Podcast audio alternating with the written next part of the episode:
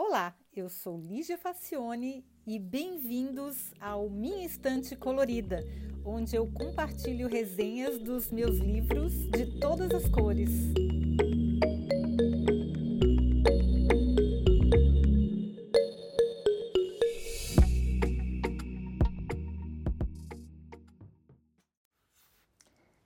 Olá, eu achei Der Zopf que numa tradução livre seria a trança, num sebo e não resisti. Primeiro porque a capa é linda, eu já expliquei que eu sou dessas, né?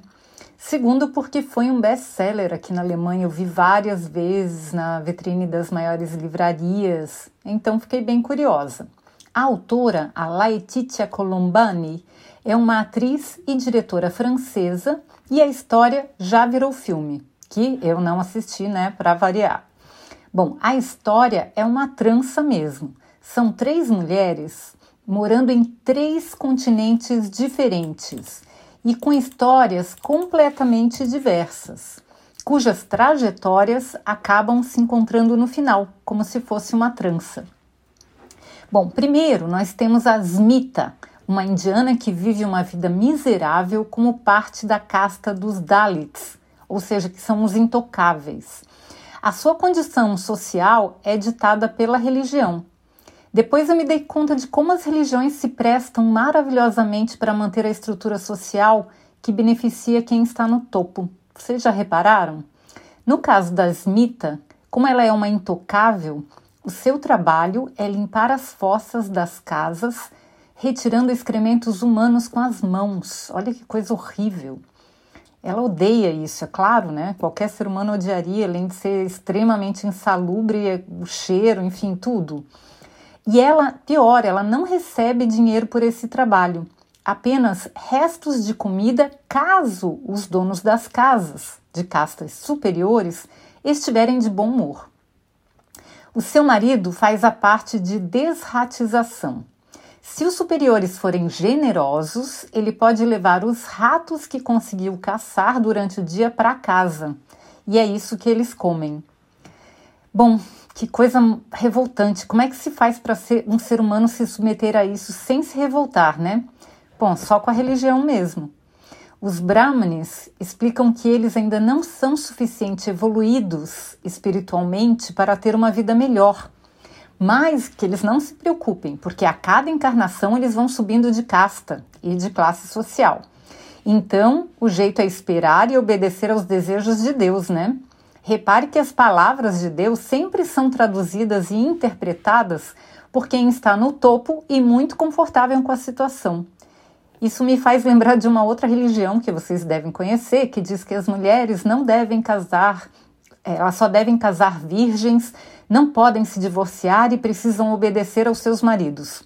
Adivinha, é uma religião que não admite mulheres nos escalões superiores de poder. Conveniente, né? Muito conveniente. As castas é, superiores definem o que Deus quer. Eu, muito convenientemente, eles são sempre os beneficiados. Bom, enfim. Smita, que é inteligente, acha tudo isso um absurdo e ela não quer que a Lalita, sua filha de seis anos, passe pelo mesmo martírio de uma vida inteira de tortura e de miséria. Smita quer que a sua filha aprenda a ler e a escrever, pois ela não teve essa chance. Os Dalits são proibidos de ir à escola. O seu marido, escolhido por seus pais quando ainda era uma criança, é até uma criatura boa, porque não bate nela, olha o critério. O problema é que ele é muito temente a Deus e tem medo do que pode acontecer caso desobedeçam o que está determinado. Então ele é, ele é muito obediente, ele é muito passivo. A Smita teima e consegue juntar umas moedas para subornar o Brahmani e permitir que a sua filha estude. Como sempre, o dinheiro resolve tudo, né? Bom, a menina volta chorando no primeiro dia, com a roupa rasgada, porque o Brahmani mandou-a varrer a sala em vez de estudar e ela se recusou. Claro, é filha da Smita, né? Por isso, apanhou. Smita, que tem muito orgulho do que a filha fez, acha que o limite chegou e resolve fugir com ela para um outro lado do país onde ela tem parentes. E é uma, uma situação bem arriscada, porque ela pode ser morta se ela for pega, porque a igreja, a religião dela diz que se um, um Dalit fugir, não obedecer, ele pode ser morto em praça pública, enfim, um, horror. Bom, essa é a primeira personagem. A segunda é a Giulia, uma italiana de 20 anos que mora em Palermo, na Sicília. Ela trabalha na fábrica de perucas do pai e adora ler. Na biblioteca, encontra-se com um refugiado da região da Caxemira, que é uma parte da Índia, né? É, que na verdade hoje ela tá, essa parte a Caxemira está dividida em, em, em, três países: a China, o Paquistão e mais um, um outro país. Mas é, era parte da Índia. Bom, teve um monte de guerra lá, tanto que é, o Kamal, que é o, o, moço, teve que fugir, por isso que ele é um refugiado na Sicília. E ele é da religião Ski, que, Sikh, não é Ski, é Sikh. Aqueles homens que não podem cortar o cabelo e eles usam um turbante. Bom, os dois se apaixonam, vivem uma história secreta de amor, porque os sicilianos são muito preconceituosos e a moça é de uma família tradicional, e vão levando a vida secretamente, apaixonados. Mas eis que o pai de Julia sofre um ataque do coração e ela descobre que a fábrica, que já foi de seu avô e onde é amiga de todas as funcionárias que trabalham lá desde antes de ela nascer, está falida. Agora, talvez a Julia tenha que se casar com um rapaz rico e insuportável que a adora para salvar a mãe e as irmãs da miséria. Hum, triste. Bom, a terceira personagem é a Sarah, uma, uma canadense workaholic. A Sarah é advogada e abre mão completamente de sua vida pessoal, porque ela trabalha até mais tarde, sempre e nos finais de semana, nunca tira férias, a ponto de conseguir esconder as duas gravidezes, sendo que uma delas foi de gêmeos. Como recompensa, foi, ela, ela tirou férias para ter os filhos, ficou o mínimo possível com as crianças, então foi um negócio bem tenso escondeu a barriga.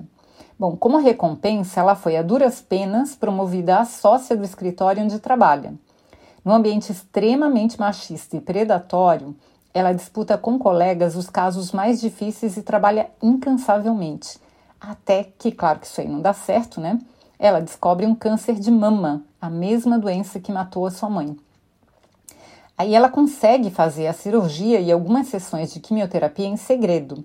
Mas uma funcionária acaba a encontrando por acaso no hospital e descobre tudo. Aí ela espalha a notícia no escritório. Bom, aquele bando de tubarões só precisavam de sangue mesmo, né? E ela é jogada para escanteio sem muita cerimônia.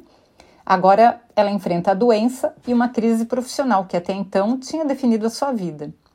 E agora, como é que essas três histórias se encontram e se entrelaçam para formar a trança? Bom, é, é claro que eu não vou dar spoiler, né? Mas eu achei a história bem contada, muito interessante, mas não é nada tão sensacional assim. De qualquer maneira, a versão em português está com a mesma capa linda. Eu dei uma pesquisada. E por um preço bem, bem bacana mesmo, 20 e poucos reais. Eu acho que daria um bom presente de Natal aí. Então eu recomendo. Espero que vocês tenham gostado da trança e até o próximo episódio. Tchau!